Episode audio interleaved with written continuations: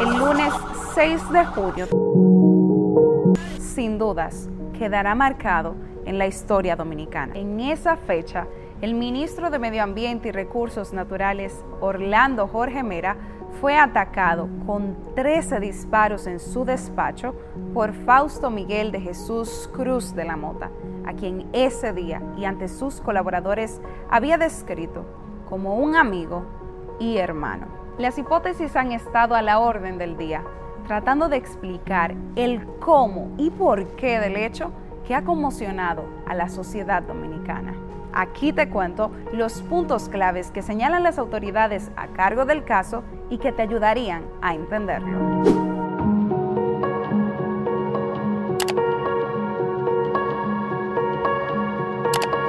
Dos días después de la muerte del ministro y tras varios interrogatorios a testigos, fue cuando se presentó el documento de medida de coerción preparado por el Ministerio Público con la investigación preliminar del caso y donde se dan algunas ideas del contexto en el que Fausto Miguel de Jesús Cruz de la Mota le quitó la vida a su amigo de varias décadas. Allí estuvo la primera clave y una de las fallas de seguridad. La llegada y entrada de una persona armada hasta la oficina personal del más alto ejecutivo de una institución pública es uno de los puntos de mayor discusión, pero cobra más sentido cuando se explica que Jorge Mera y Miguel Cruz crecieron juntos y eran amigos cercanos, pero también al acusado se le encontró un carnet de la institución como asistente técnico honorífico del ministro.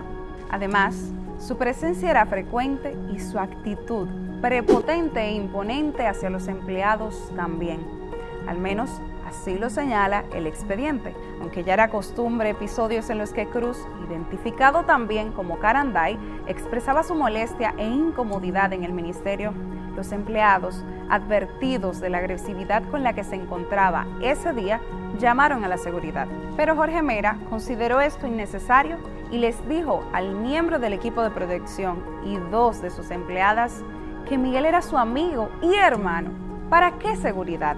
Luego de que ambos entraran a la oficina y fuera cerrada la puerta del despacho, pasaron pocos minutos antes de que una de las asistentes escuchara al ministro decir, Miguel, no, e instantáneamente sonaran 13 disparos. Seis impactaron mortalmente el cuerpo del ministro, incluyendo heridas a distancia y de contacto, que los fiscales consideran la conducta de un asesino frío y calculador. La negación de múltiples permisos, entre ellos uno para la transportación de 5.000 toneladas de baterías usadas para la empresa Aurungavia SA, es lo que señala el organismo acusador como el principal motivo de Miguel Cruz para cometer el crimen. De manera agresiva y bajo la proclama, hice campaña y no me resuelven, llegó Cruz a la entidad con documentos que incluían a esta compañía suiza, que ahora está bajo investigación y que se dedica a brindar servicios de reciclaje para exportación e importación, así como la compra y venta de todo tipo de desechos de metales, materiales y equipos electrónicos para reciclaje y restauración del medio ambiente. Incluso el expediente señala que el empresario amenazó un mes antes al consultor jurídico del ministerio, Edilio II Florian Santana. Otra de las grandes preguntas ha sido cuál fue su vía de escape para que nadie lo pudiera detener tras haber matado al ministro. El documento acusatorio indica que Caranday aprovechó la confusión, desesperación y evidentes fallas de seguridad para lograr escapar de la sede del Ministerio de Medio Ambiente y Recursos Naturales por unas escaleras. Mientras el miembro de la seguridad, Nicolás Montero, trató de abrir la puerta para socorrer al abogado y conocido político ya muerto, Miguel Cruz emprendió la huida en dirección al parqueo, pero las puertas de este espacio habían sido cerradas. Así, decidió abandonar su jipeta, pero en la cajuela de esta fueron encontradas una mini Uzi calibre 9 milímetros con dos cargadores con 30 cápsulas cada uno, un maletín con cuatro cargadores con capacidad para 30 cápsulas conteniendo dos cargadores también de 30 cápsulas cada uno. Otro de los cargadores contenía 11 cápsulas calibre 9 milímetros. Varias comunicaciones referentes al expediente de la empresa Aurungavia SA y un sobre con 180 mil pesos, además de un reloj Cartier Roadster.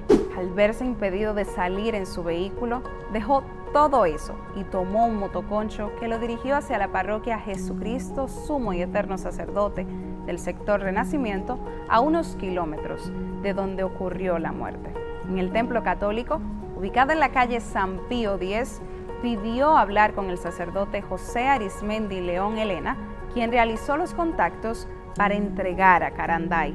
El cura fue quien sirvió de mediador para la entrega de Cruz ante la directora general de persecución, Jenny Berenice Reynoso, así como también ante el director de la Policía Nacional, el mayor general Eduardo Alberto Ten y el general Amaury Bantroy Tejada Cruz, entonces director de la Dirección Central de Investigaciones Criminales, DICRIM. La mañana del sábado 11 de junio, el juez Rigoberto Sena Ferreras del Juzgado de Atención Permanente del Distrito Nacional dictó un año de prisión preventiva como medida de coerción contra Fausto Miguel Cruz de la Mota, hijo de un ex jefe de Estado Mayor de la Fuerza Aérea. La sociedad dominicana, y de forma especial las familias involucradas, esperan que los tribunales sean esclarecidas las razones que dieron origen al suceso.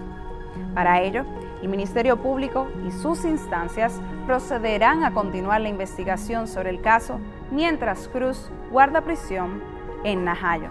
Y digo sus instancias porque, aunque anunciaron que las investigaciones estarán a cargo de la jurisdicción penal del Distrito Nacional, el hecho de que esté participando el área de litigación de la PEPCA es un indicio de que no se limitarán al crimen mismo, sino también a la posible corrupción administrativa en el caso.